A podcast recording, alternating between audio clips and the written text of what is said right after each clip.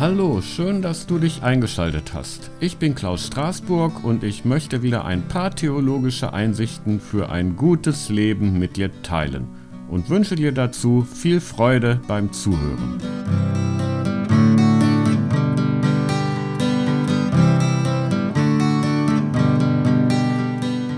Also bei uns in der Nähe gibt es ein Wespennest.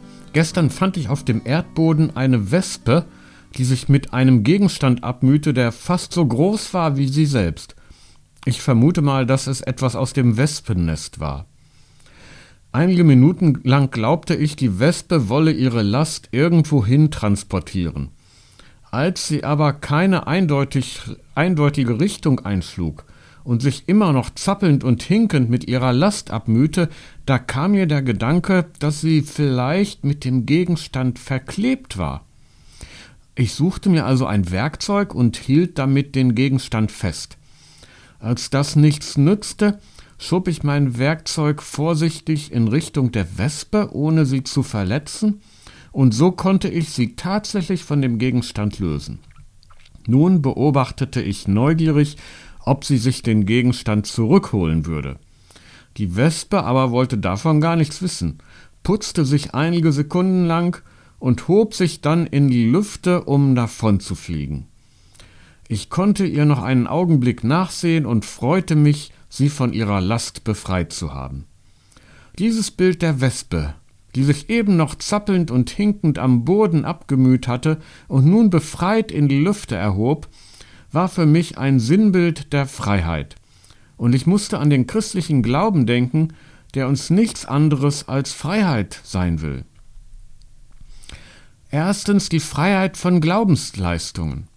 Wenn ich im Glauben lebe und nur dann, dann fühle ich mich frei von jedem Müssen. Ich muss mich nicht im Glauben und in der Liebe bewähren, um von Gott anerkannt zu werden. Ich muss nicht dies und das glauben, damit Gott mich dann auch liebt. Ich muss kein guter Mensch sein und meine Schuld verstecken, damit er mich annimmt. Das alles tut Gott schon bevor ich irgendetwas gedacht oder getan habe. Das Einzige, was ich tun muss oder tun sollte zu meinem eigenen Guten, das Einzige, was ich tun sollte, um die schon vorhandene Anerkennung und Liebe Gottes auch zu spüren, ist, seine Anerkennung und Liebe für mich gelten zu lassen, im Bewusstsein zu leben, dass ich bei Gott unwiderruflich anerkannt und geliebt bin. Zweiter Punkt Freiheit von Angst und Sorge. In diesem Bewusstsein, also von Gott anerkannt und geliebt zu sein, unwiderruflich, in diesem Bewusstsein und nur in Zeiten, in denen ich in diesem Bewusstsein auch wirklich lebe, bin ich frei von Angst und Sorge. Nein, besser, da relativieren sich meine Ängste und Sorgen.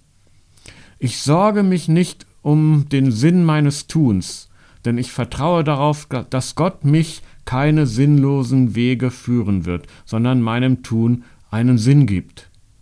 Ich habe kaum Angst vor dem Tod, weil ich weiß, dass seine Liebe mir auch im Tod noch gilt und er mir deshalb im Tod Leben schenken wird. Ich kann Krankheit und Leid gelassener entgegensehen, weil ich denke, dass Gott mir auch im Leid beistehen und mir Kraft geben wird, das Leid zu ertragen. Ich möchte natürlich nicht leiden. Und ich weiß natürlich nicht, welche Leiden mir noch bevorstehen. Aber ich vertraue darauf, dass Gott mich nicht über die Maßen leiden lassen wird. So kann ich der Zukunft freier entgegensehen, weil ich sie in Gottes Händen weiß. Drittens Freiheit von weltlicher Anerkennung. Wenn ich in der Gewissheit lebe, dass ich von Gott unwiderruflich anerkannt bin, und nur in Augenblicken, in denen diese Gewissheit in mir ist, dann bin ich frei von der Beurteilung und Anerkennung meiner Mitmenschen. Ich bin frei von jedem Leistungsdruck, Erfolgsdruck und Zeitdruck, den man mir auferlegt oder den ich mir selbst auferlege. Ich kann meinen Mitmenschen gelassen begegnen, weil ich weiß, dass mein Wert als Mensch, meine Menschenwürde allein in Gott gründet und darum niemals verloren gehen kann, egal was andere über mich denken und sagen. Natürlich kann ich nicht gut leben ohne ein Minimum an Anerkennung durch meine Mitmenschen. Und ich werde den Druck, den sie mir machen, immer irgendwie spüren. Aber er relativiert sich oder kann sogar ganz verschwinden.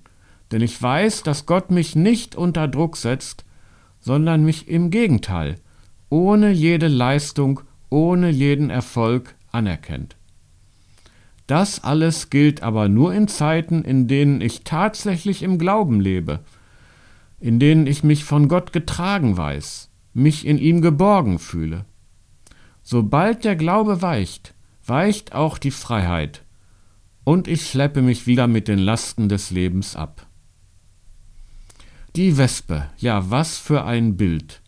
Die Wespe, die sich minutenlang mit einer Last quälte, die sie nicht loswerden konnte, die sie am Fliegen hinderte, die ihr Leben sinnlos machte und die wahrscheinlich ihren Tod bedeutet hätte. Diese Wespe erhebt sich frei in die Lüfte, kann das ihr bestimmte Leben leben, nutzt die ihr geschenkte Freiheit, um sich Nahrung zu suchen und ihre Aufgabe am Wespennest wahrzunehmen. Mir wurde die Wespe ein Bild für die Freiheit des Glaubens. Im Glauben sind wir nicht hoffnungslos gebunden an die Lasten, die uns das Leben verleiden. Auch dann, wenn wir wild zappelnd und hinkend in den Tiefen des Lebens irgendwelche Lasten mit uns herumschleppen, wenn alles so sinnlos erscheint, wenn das Leben eine einzige Qual ist, auch dann müssen wir nicht verzweifeln. Denn im Glauben ist uns verheißen, dass am Ende eine Freiheit steht, die alle irdischen Lasten hinter sich gelassen hat. Im Wissen um diese Verheißung relativieren sich die Lasten des Lebens schon jetzt, denn die kommende Freiheit ragt bereits in die Gegenwart hinein, so dass wir wenigstens ein Stück weit zu freien Menschen werden können, die ersten Freigelassenen der Schöpfung, wie Johann Gottfried Herder sagte. Wir sind die ersten Freigelassenen der Schöpfung.